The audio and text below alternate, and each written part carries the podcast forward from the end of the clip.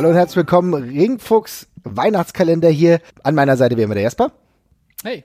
Und wir öffnen heute Türchen 21. Warte mal, ich mach's mal gerade auf. Ah, was ist denn dahinter? Ja, dahinter verbirgt sich äh, die Rückkehr von Brock Lesnar im Jahr 2012. Und äh, die Schockwellen davon spüren wir ja quasi noch bis heute, denn Brock Lesnar ist immer noch Teil von der WWE tatsächlich.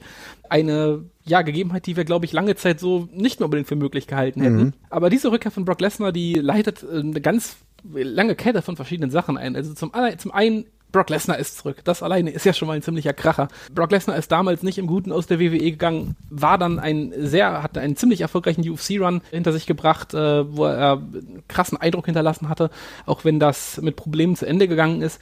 Dann kommt er zu, zu, Raw, äh, zu Raw zurück, der, die Nacht nach WrestleMania und attackiert halt sofort John Cena, der völlig überrumpelt davon ist. Und dieser Moment, als das Brock Lesnar-Theme ertönt und das Publikum völlig auszählt und du halt merkst, okay, der Typ ist immer noch, ist ein größerer Star als damals, als zum letzten Mal hier gewesen ist, auf jeden Fall, äh, ist schon ein sagenhafter Moment. Und gleichzeitig kriegt das für mich auch überhaupt erst diese Post- WrestleMania Raw-Geschichte so richtig los, die ja auch bis heute an, anhält. Ne? Mhm. Also ich meine, wir, inzwischen ist ja Raw nach WrestleMania eigentlich fast genauso, oder nicht ein genauso großer Event wie WrestleMania, aber ein Teil dieser ganzen WrestleMania Experience auf jeden Fall geworden. Ne? Wir wissen, dass am nächsten Tag startet das neue WWE-Jahr und da passiert in der Regel irgendwie krasses Zeug so und dieses Brock Lesnar, diese Brock Lesnar Rückkehr, die hat das für mich überhaupt erst so ein bisschen mitgestartet tatsächlich, weil das war wirklich ein richtiger What the fuck Moment für mich. Ja, also ehrlich gesagt, das Raw nach WrestleMania für mich immer so das äh, der einzige Tag im Jahr, wo das so es mag mag WWE ist, so ein bisschen, ja, ja.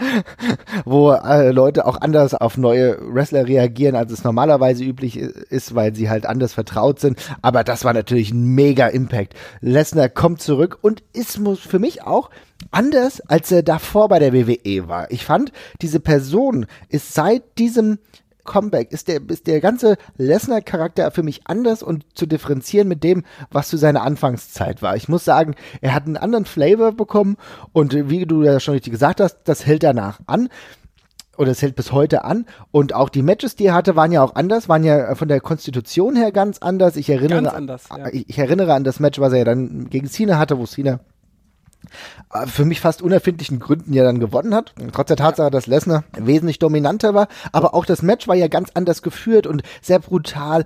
Also eine ganz andere Wertigkeit vom Wrestling her. Aber ich muss sagen, das gefällt mir. Und mittlerweile haben wir Brock Lesnar ja wirklich als krassen Show-Act, kann man ja sagen. Er ist so die Special Attraction immer wieder. Ist nicht jedes Mal in jede Storyline eingebunden wie andere Wrestler. Aber wenn er da ist, dann kracht's. Und äh, so gefällt mir Lesnar halt extrem gut.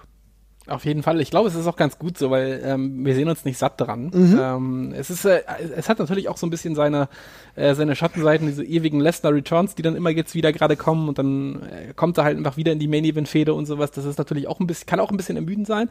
Aber für mich überwiegt da immer noch das, das coole Spektakel bei der ganzen Geschichte und ich freue mich jedes Mal, wenn er zurück ist und ja, wie gesagt, dieser Return für mich war, war ein extrem cooler Moment. Ich finde, Brock Lesnar bringt man kann darüber streiten, ob diese Sonderrolle, die in der WWE einnimmt, gerechtfertigt ist oder nicht.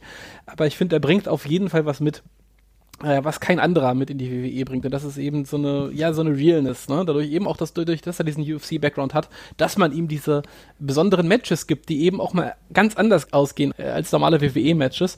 Das ist halt was Besonderes. Und dann kommen da noch Momente wie halt äh, der Sieg gegen Undertaker oder sowas mit dazu. Ähm, ich finde, in der Zeit, in der er jetzt zurück ist, in den fünf Jahren jetzt, es sind schon sehr, sehr viele coole Momente dabei gewesen, auf jeden Fall. Ja, und ich muss ganz ehrlich sagen, ich finde, das ist einer der Punkte, die die WWE sehr, sehr gut meistert. Also er ist nicht Woche für Woche immer da, aber seine Matches haben einen Attraktionsgrad, ja, und auch, glaube ich, sind Kaufgründe für das zahlende Publikum. Man darf ja auch hier nicht vernachlässigen, dass sehr, sehr viel Geld einfach mit den Eintrittskarten gemacht wird. Und wenn dann Brock Lesnar auf der Card steht wo du weißt, okay, der ist halt nicht bei jeder kleinen Show, dann kaufe ich mir halt eher ein Ticket davon. Ich glaube schon, dass das so gut funktioniert und für mich ist es momentan so auch in den Erzählungen gut. Ich glaube, da macht die WWE schon recht viel richtig.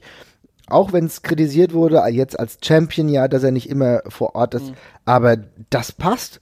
Und du kannst mit genügend Kreativität auch andere äh, Storylines erzählen.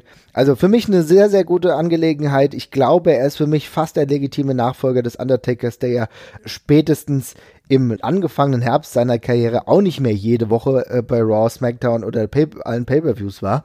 Ich denke, so kann man das sehen, äh, denn als Attraktion braucht die WWE immer solche speziellen Momente und dadurch, dass er halt nicht immer auftritt, verliert sich das weniger. Genau.